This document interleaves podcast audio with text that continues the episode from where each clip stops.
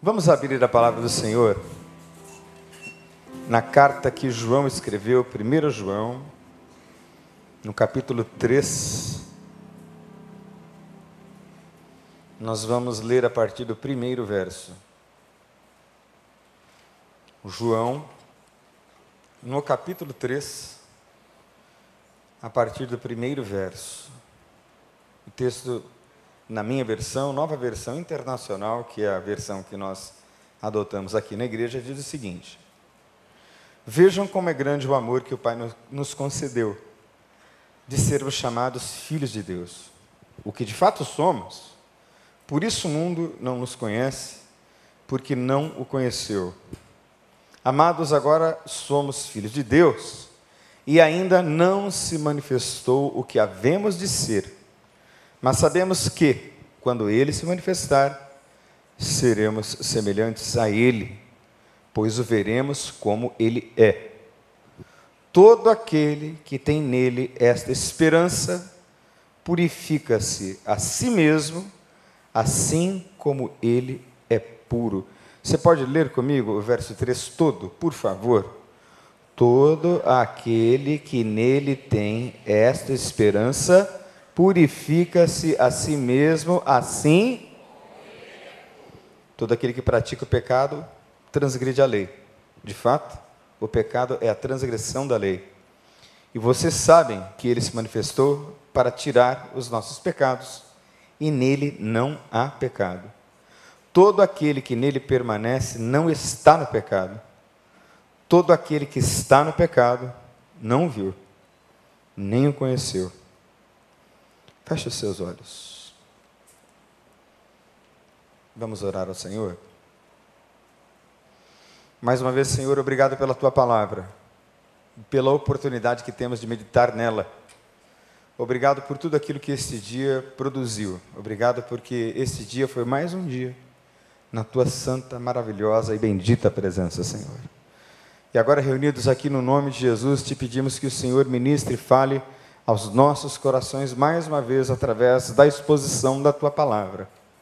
Ajuda-nos, Senhor, a entender o teu recado e nos dá, Senhor, genuíno e verdadeiro crescimento e edificação, assim como, Deus, enquanto somos ministrados, que haja restauração, purificação, santificação, pois destas coisas nós te pedimos, no nome de Jesus. Amém.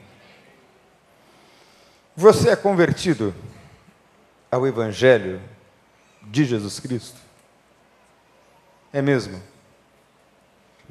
Você, como o texto afirma, conheceu a Cristo e conheceu o seu amor? Você, de fato, teve a experiência de uma entrega verdadeira e genuína a Deus, a experiência de conhecê-lo e de se relacionar com Ele. Conversava com um amigo hoje que me questionou o fato de eu ter nascido numa igreja cristã, e de fato, nasci numa igreja cristã, desde que me entendo por gente, os meus pais já eram cristãos. Estudei em uma escola adventista e eu tinha pelo menos três cultos por semana. E conhecia a Bíblia, conhecia as Escrituras, mas nunca havia tido a experiência maravilhosa de transformação e a consequente santificação que decorrem de uma experiência genuína de conversão. Ora, o que é conversão? O que é converter-se ao Evangelho de Jesus? Como o texto nos informa, é quando nós somos assumidos por Deus como filhos. No Evangelho de João, nós lemos que nem todos os que são vivos e criados por Deus são filhos de Deus. Nós temos aí um ditado muito comum e um dizer muito comum. Eu também sou filho de Deus. Nem todo ser que Deus criou é seu filho. Filho de Deus é aquele a quem é dado o poder de ser chamado filho de Deus é aquele a quem de fato abriu o coração para o Evangelho e recebeu o amor de Deus. e está seguro na sua paternidade. Deus é o meu Pai. E se Deus é o meu Pai, de fato, eu o obedeço. E eu o obedeço não exatamente porque ele criou determinadas regras e parâmetros ético-morais. Eu obedeço porque ele me amou. Eu o obedeço porque eu fui amado. E quem de fato se converteu, como diz o texto, abandonou a prática do pecado. Já não pode continuar no mesmo estilo de vida. A isso a Bíblia chama de santificação.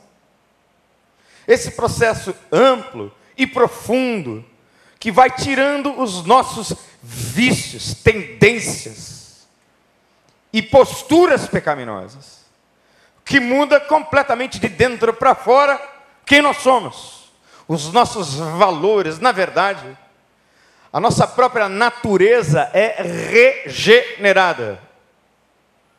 Ou seja, nasce de fato um novo homem, uma nova mulher. O Evangelho de João, no capítulo 3, nos afirma que aqueles que não conhecem a Cristo precisam nascer de novo.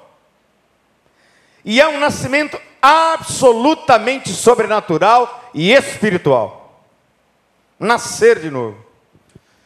E falava com esse meu amigo, nesse mesmo dia de hoje, chuvoso, que na primeira semana da minha conversão, que foi real e foi um encontro verdadeiro com Cristo Jesus, até as gírias sumiram da minha boca. Eu mudei a postura do meu corpo, o meu andar mudou. Isso nas palavras do meu pai. Meu filho, você mudou o jeito de se expressar. Você mudou o jeito de andar. Há um brilho diferente no seu rosto. Eu não sei se você já teve essa grata e maravilhosa experiência de olhar para o rosto de alguém e perceber que as suas feições agora são feições de paz e de serenidade. Fruto de um encontro, de uma vida, de um caminhar com Deus. E a santificação, ou seja, o abandono dos pecados, como propõe João, nos torna cada vez mais assemelhados a eles, parecidos com Ele, parecidos agora com o Pai que nos gerou espiritualmente. Ele primeiro nos criou e nos chamou à existência, e depois da experiência de conversão e de entrega, eu passei a ser o seu filho. E então, mais uma vez, eu obedeço porque eu o amo.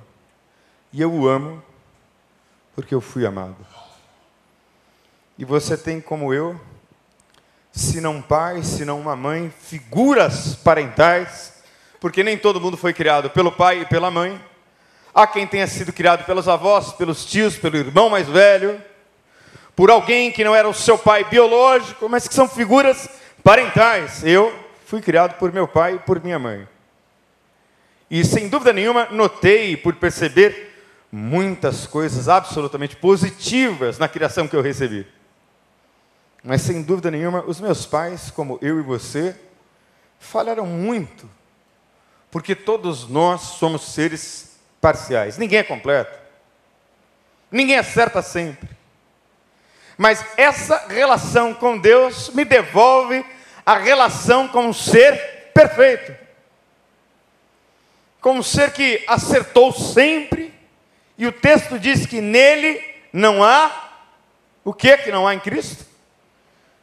Pecado. Não há mácula, não há falha, não há sombra de variação, não há titubeação, não há dúvida, não há desacerto. Ele é perfeito. E nós abandonamos o pecado por conhecermos a lei. Que lei? A lei de Deus. A lei de Deus lança sobre nós uma sentença condenatória.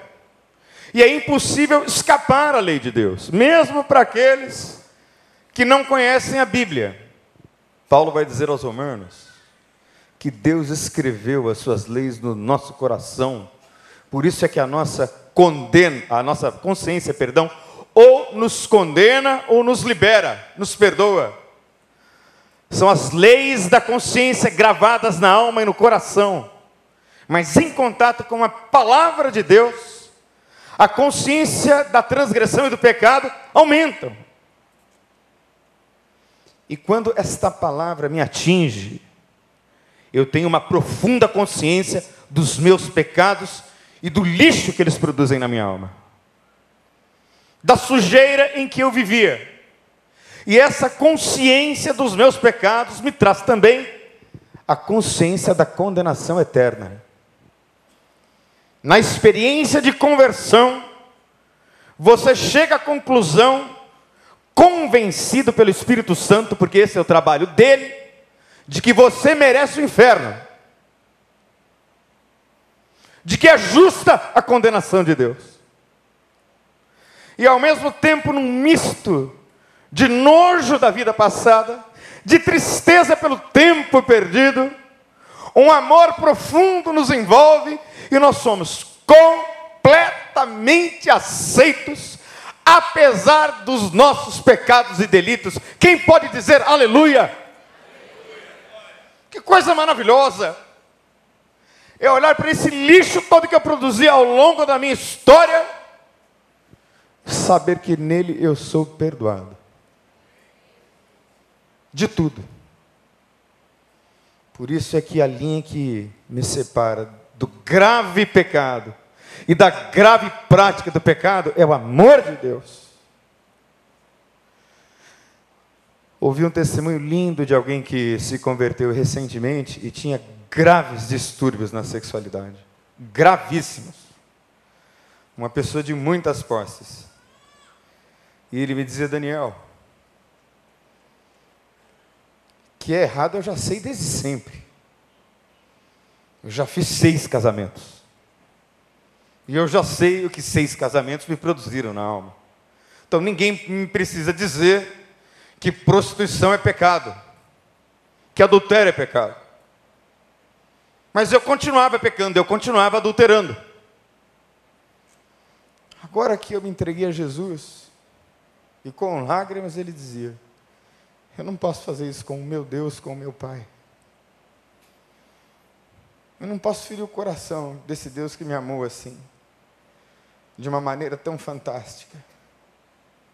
Então, esse irmão que reconhece os seus pecados, que abandonou os seus pecados, e que agora vive uma vida de santificação e de santidade, só faz isso porque Deus o amou. E é esse amor de Deus maravilhoso que me leva à santificação e à consequente santidade. E nós estamos aprendendo que santificação é muito mais que certo e errado.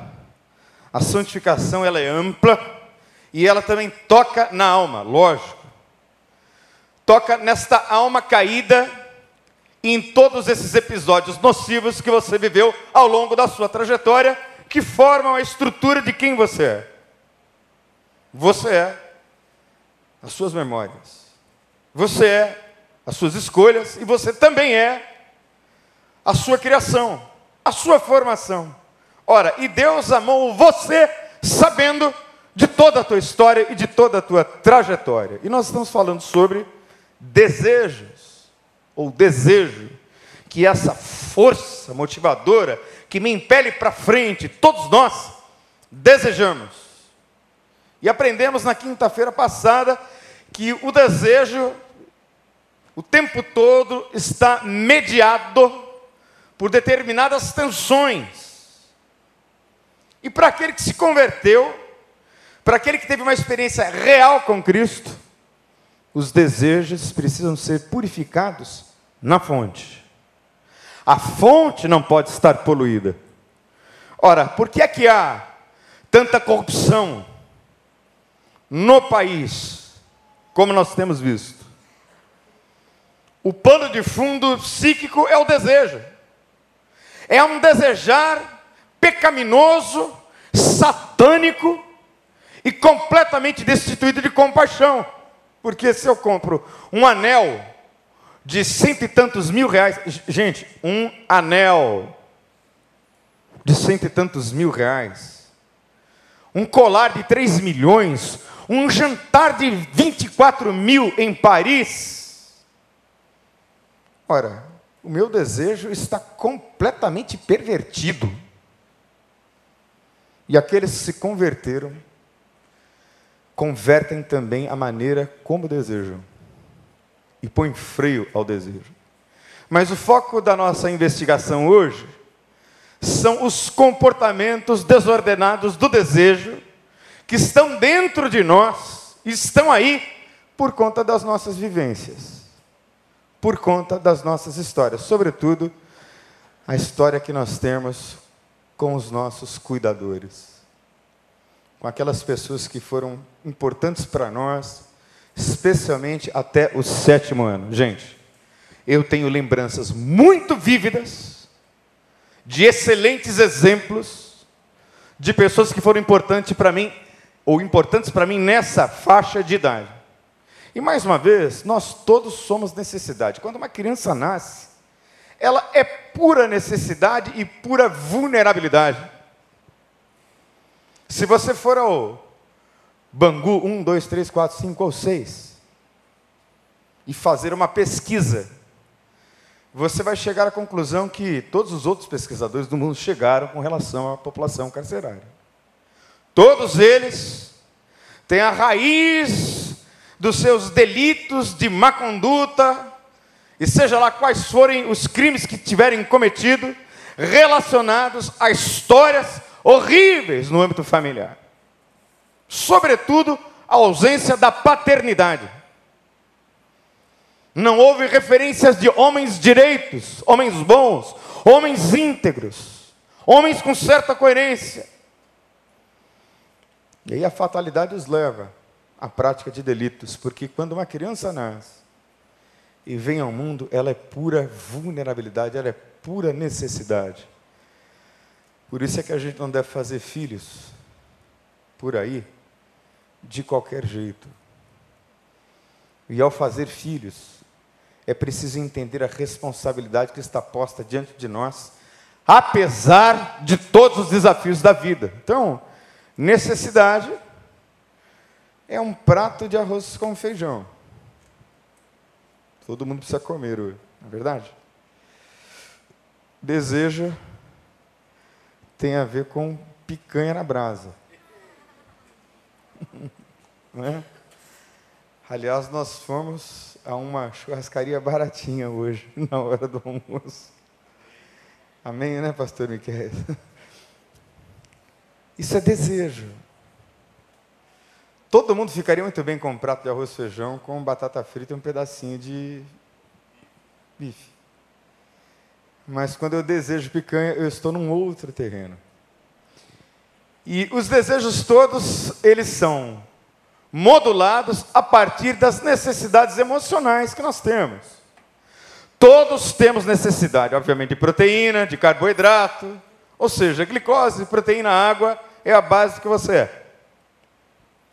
Então a gente precisa disso desde que a gente nasce.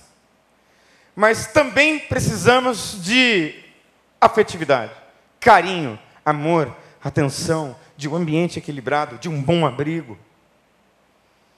E a privação dessas necessidades geram uma série de perturbações. Gente, prestem atenção. Porque a ciência apenas demonstra o que a Bíblia já dizia. A ciência e os estudos científicos mais avançados só confirmam o que a Bíblia propõe que se faça desde sempre, desde o princípio.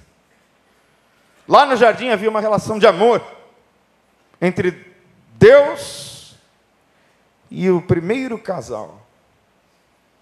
E quando o amor é negligenciado, quando as necessidades emocionais e afetivas não são atendidas lá atrás, os buracos vão se abrindo. E esse é um slide muito interessante, porque aqui você vê uma pessoa que é normal e que recebeu carinho, afeto, atenção, leite materno. Isso não foi o leite materno, foi um outro leite Mas a mãe estava presente, o pai estava presente. Havia uma casa, uma família, uma estrutura.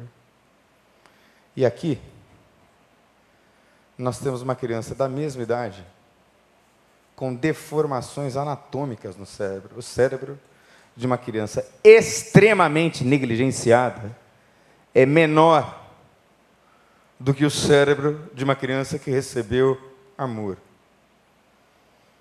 A falta de amor, a falta de carinho e a falta da atenção e do suprimento de necessidades emocionais lá atrás gera um buraco. E esse buraco, literalmente, dá nascedouro a todo tipo de desordens. E eu quero dizer a você de antemão: não há desordem, interna ou externa, que o amor de Deus em Cristo Jesus não possa pôr em ordem. Ora, se há desordens na alma, há uma ordem perfeita em Deus. Se há distúrbios e transtornos que nasceram aí, nessa idade tão tênue, tão tenra, tão remota, tão primitiva, a experiência da conversão e da santificação vão tratando, vão curando. Quantas crianças experimentam o abandono e a rejeição dos pais? Gente, uma das coisas mais tristes de se ver, uma das experiências mais dolorosas para os filhos, sobretudo, a experiência do divórcio. É tão sério que há um texto na Bíblia em que Deus diz: Porque eu, o Senhor, odeio o divórcio. Deus não odeia, preste atenção, o divorciado. Porque se você está entre nós e você foi divorciado, é divorciado, você sabe o que isso significa. E mesmo essas dores de agora, Deus tem poder para curar no nome de Jesus. Mas um dos estudos mais interessantes sobre o divórcio foi de duas médicas que analisaram um grupo de divorciados, de crianças divorciadas e de crianças não divorciadas, por 25 anos. O legado inesperado do divórcio. E esse estudo, com muita precisão, mostrou os achados das perturbações das crianças que não tinham um lar razoavelmente estável. Eu não estou falando de um lar pleno, de um lar razoavelmente estável. Fatalmente as crianças passarão pela experiência do abandono. Fatalmente. O estudo dizia, por exemplo, que o menino tinha um sonho recorrente de que o pai entrava na sala e quando ia tirar na mãe, os policiais entravam e ele já tinha 33 anos e quando a mãe soube do sonho do filho no estudo, ela disse: Não, meu filho não está apenas sonhando, isso aconteceu. E ele tinha três anos de idade, ele viu a cena. Ou seja, as cenas de violência, as cenas do conflito ou dos conflitos nunca mais saem da memória da criança. A criança, ao invés de ser o objeto de atenção dos pais, Agora os papéis se invertem porque os pais é que são o objeto de preocupação dos filhos. E aí os danos vão sendo feitos. Eu não vou me deter ao estudo porque são mais de 70 achados de perturbações. Mamãe está com alguém que apresenta-se com o pai, daqui a seis meses o sujeito desaparece e entra outro homem. E aí a criança vai sofrendo duplos, triplos, quádruplos abandonos da figura paterna. Você acha que isso vai dar em quê? Vai dar em todo tipo de perturbação comportamental. E eu tenho certeza que muitos de vocês já tiveram essa experiência do abandono e da rejeição, sobretudo o abandono e a rejeição paterna materna. Como é difícil viver assim, como é difícil viver com essa experiência. Fica impregnada lá na alma. A experiência do abuso. Vários tipos de abuso. Todo tipo de abuso. Abuso verbal, quando a pessoa ofende com palavras. E não são os grandes traumas, não que traumatizam necessariamente a pessoa. É aquele gotejar constante. Você não vai dar em nada. Seu burro. Está vendo? Mais uma vez, você tirou sete na prova. Você nunca vai tirar um dez. Essas vozes de invalidação em determinado tempo da vida passam a ser as suas vozes. E aí você é orientado por um sentimento de inferioridade que não sai de você. Abusos sexuais, abusos do tipo omissão, nós vamos ver já já à frente, marcam a alma, sem dúvida nenhuma. Omissão, não é? Ouvi de uma pessoa um tempo atrás que a coisa que mais lhe doía era quando os pais dos outros meninos iam buscar os amiguinhos na escola e o pai dele nunca, nenhuma vez, foi buscá-lo. Isso marcou profundamente. Pai que nunca vai nenhuma vez a uma reunião no colégio. Nunca foi buscar o filho. Nunca esteve presente. É futebol, é amigos, é bate-papo, é cerveja, em boteco. Uma das cenas tristes que eu vi. Lógico que a gente vê isso todos os dias. Mas era assim, umas 11 horas da noite, numa sexta-feira, eu estava em Teresópolis com a minha família, passei por um boteco e vi homens de trinta e tantos, avançando para os 40, uns quatro ou cinco, umas 12 garrafas de cerveja na mesa, um gritando para o outro, discutindo bobagens, e aí me ocorreu o seguinte pensamento: onde está a família desses homens? Como estão?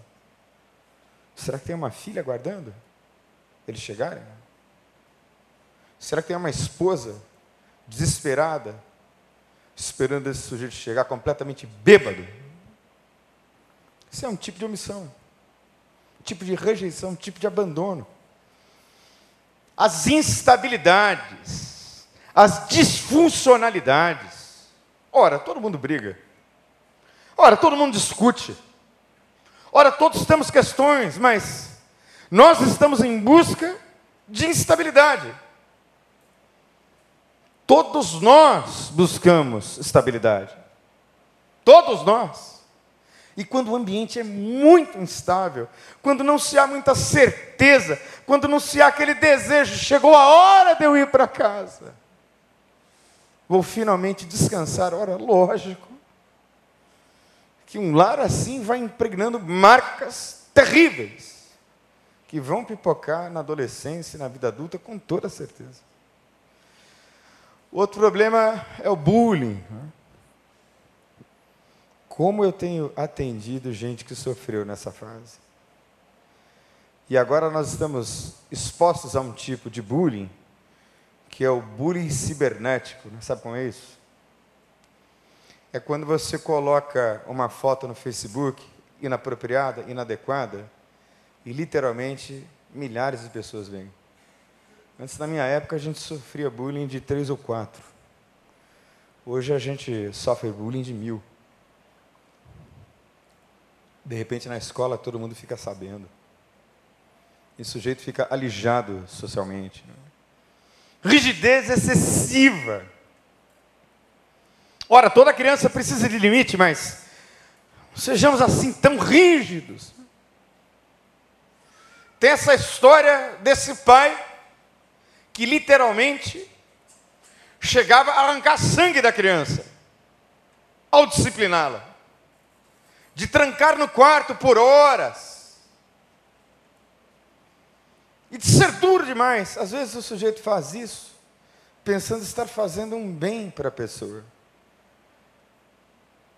ou uma pobreza e uma ausência de limites, onde se pode tudo. Gente, se tem, por um lado, esse aspecto de rigidez excessiva que a gente precisa aprender a modular, existem pais que dizem sim para tudo. Como assim sim para tudo?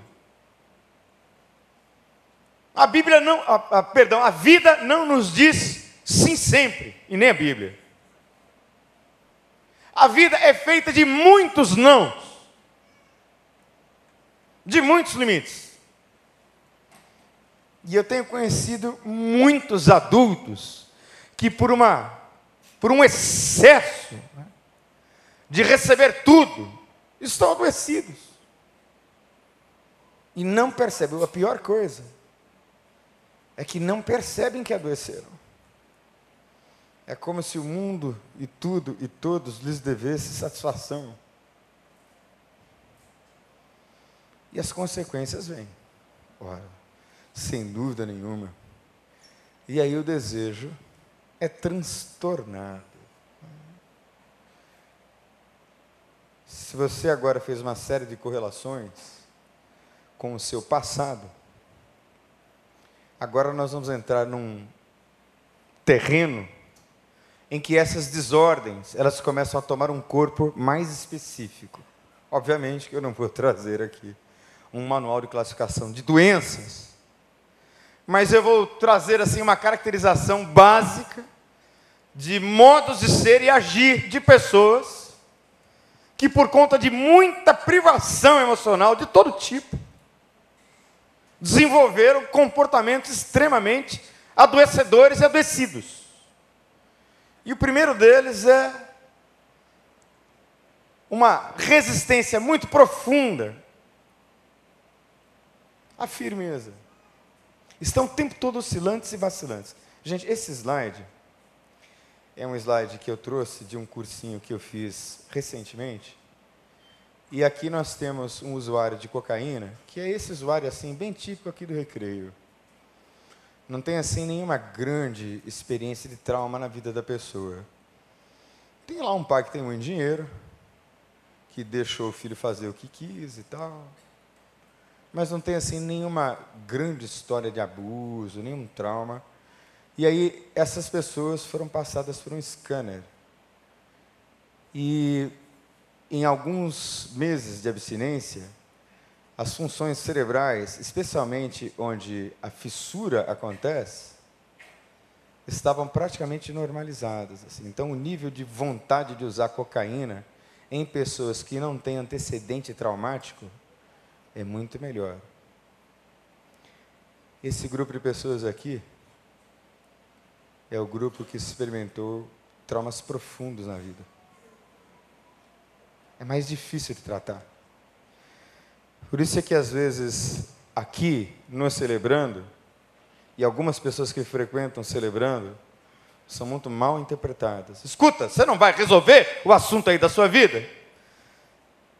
Acho que não. Não tão rápido. Porque os traumas são muito profundos. As marcas são muito fundas. Então há uma resistência maior em quem teve uma vida mais equilibrada, lógico. Mas eu quero dizer a você que você está no lugar certo no nome de Jesus. Igreja é para isso. Essa é uma neuroimagem, especialmente desse lado, para a gente que está muito deteriorado. E os comportamentos vêm a seguir. Compulsividade de tudo. De droga, de comida, de sexo, de relacionamento, de tudo. Quem não foi suprido lá atrás, apresenta o comportamento doente aqui.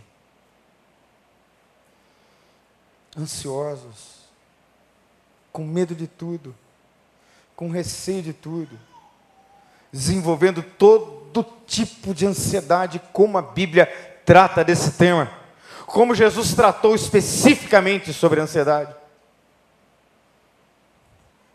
Depressivos, de todo jeito, reativos, pegajosos, conhece? Gente pegajosa. Aqui no Rio de Janeiro, ah, os pegajosos são chamados de sem noção. Alguém conhece um sem noção? Levanta a mão.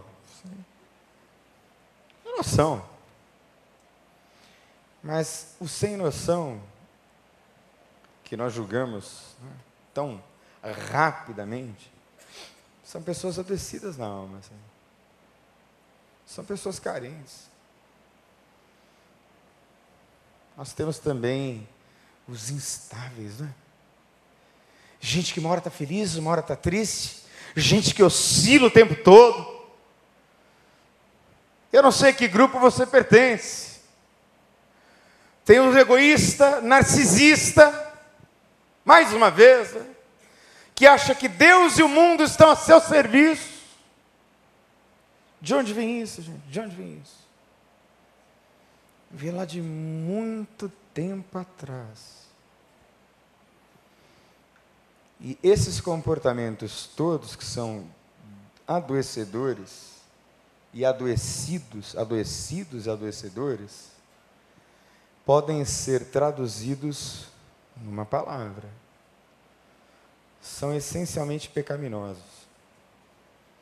São pecaminosos contra o próprio corpo, são pecaminosos contra as pessoas que estão próximas a você e são pecaminosos contra Deus.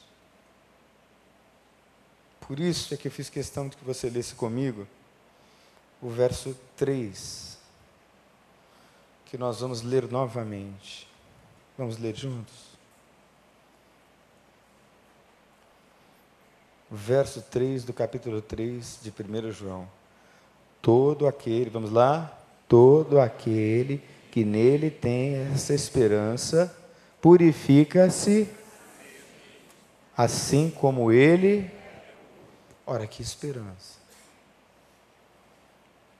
A esperança da vida eterna, a esperança desse lar celestial que nos aguarda, a esperança de recebermos um corpo e uma alma completamente glorificadas e eu acredito de todo o meu coração que nós não teremos um apagão na memória e seremos levados para a glória. Não. A nossa memória será glorificada, como disse o pastor Israel Belo de Azevedo, mas sem dúvida nenhuma haverá uma continuidade histórica. Você saberá quem você foi na terra, apesar de naquele dia você receber, como diz o texto em Apocalipse, um novo nome. Mas esta purificação, que perpassa por esses comportamentos tão adoecidos, esta santificação ampla, que equilibra você, passa pela compreensão de que você, do jeito que você é, você é amado por Deus. Você é amado do jeito que você é, como você está apesar dos seus pecados e apesar de a eventual sujeira e loucura que é a sua vida, o que foi a sua vida.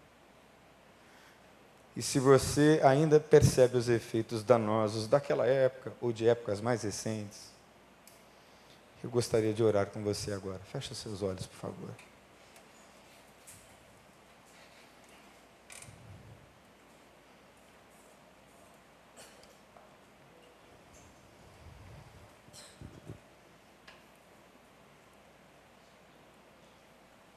Você é de fato convertido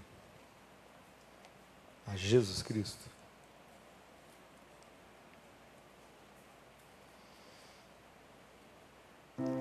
Muito provavelmente você agora, nessa exposição, e também a partir das imagens, uma série de memórias foram evocadas.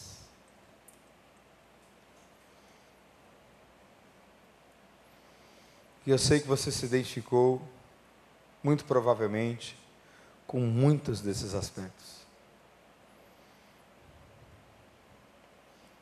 E talvez agora mesmo você esteja passando por um certo nível de dor. Está doendo. Talvez haja um sentimento de impotência. Porque é isso que você é. O seu desejo está em desordem. Talvez como a sua própria alma anda sem balanço em desequilíbrio. E você não consegue parar de repetir padrões pecaminosos. E hoje agora você começa a perceber por quê. Mais profundamente.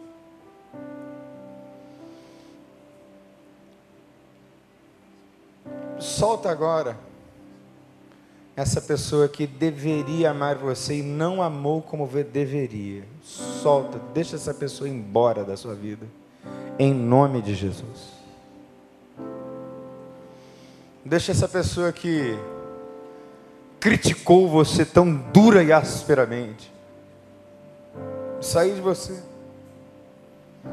Essa voz que o tempo todo diz a você aí dentro: você não tem valor, você não vai chegar a lugar nenhum. Porque isso simplesmente não é verdade.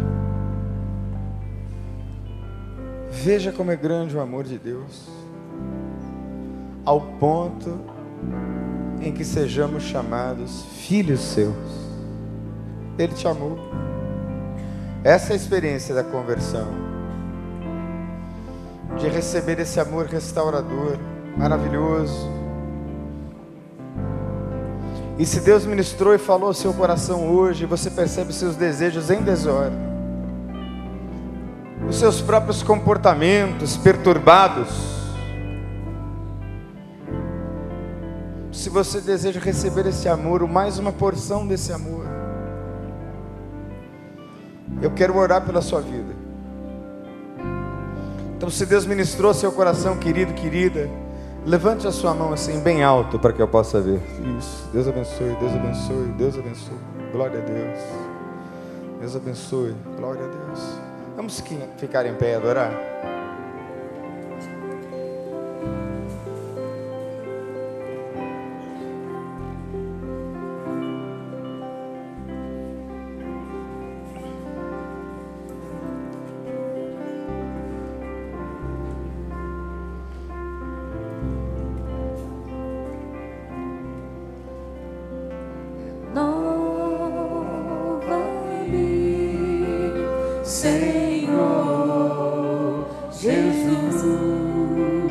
Eu não quero.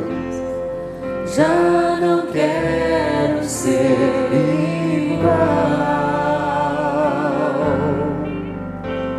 Você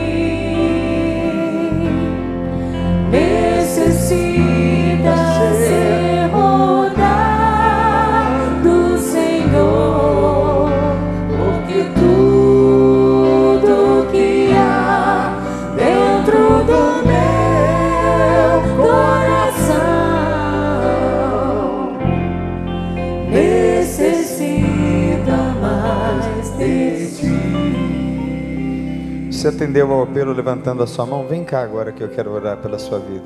Vem. Em nome de Jesus. Não precisa ter vergonha, não.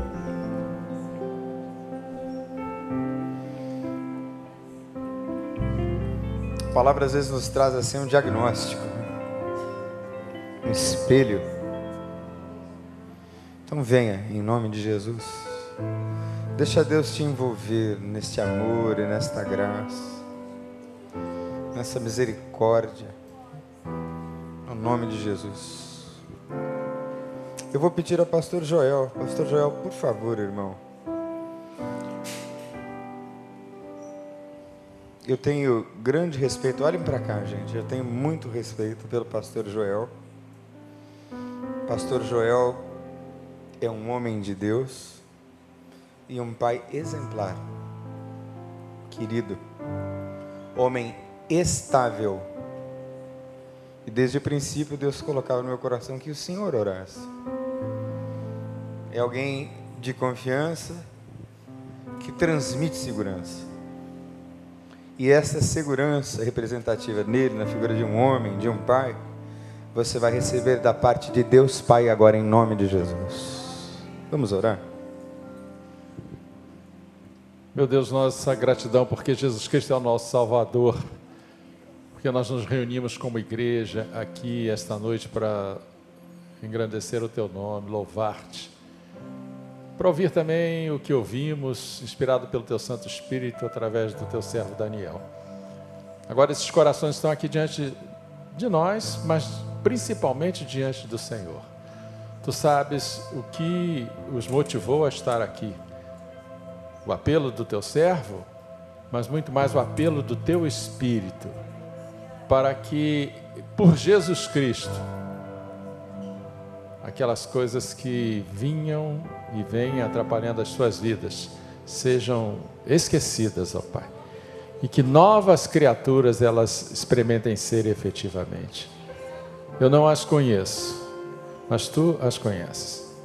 São tuas criaturas, muitos aqui são teus filhos, mas ainda presos a correntes do passado. Dá ao Pai que a libertação aconteça plenamente e que eles usufruam do amor de Jesus Cristo. Jesus Cristo é o bem maior que nós podemos ter, ó Deus. É a nossa segurança nesta vida, mas é a nossa segurança também na eternidade. E dá que isso perpasse o coração de cada um dos que aqui estão, ó Pai. Afaga-lhes o coração, ajuda-os nas suas lutas faze-os vencedores, pois nós oramos assim em nome pelo amor de Jesus Cristo. E a igreja do Senhor diz: Amém e amém.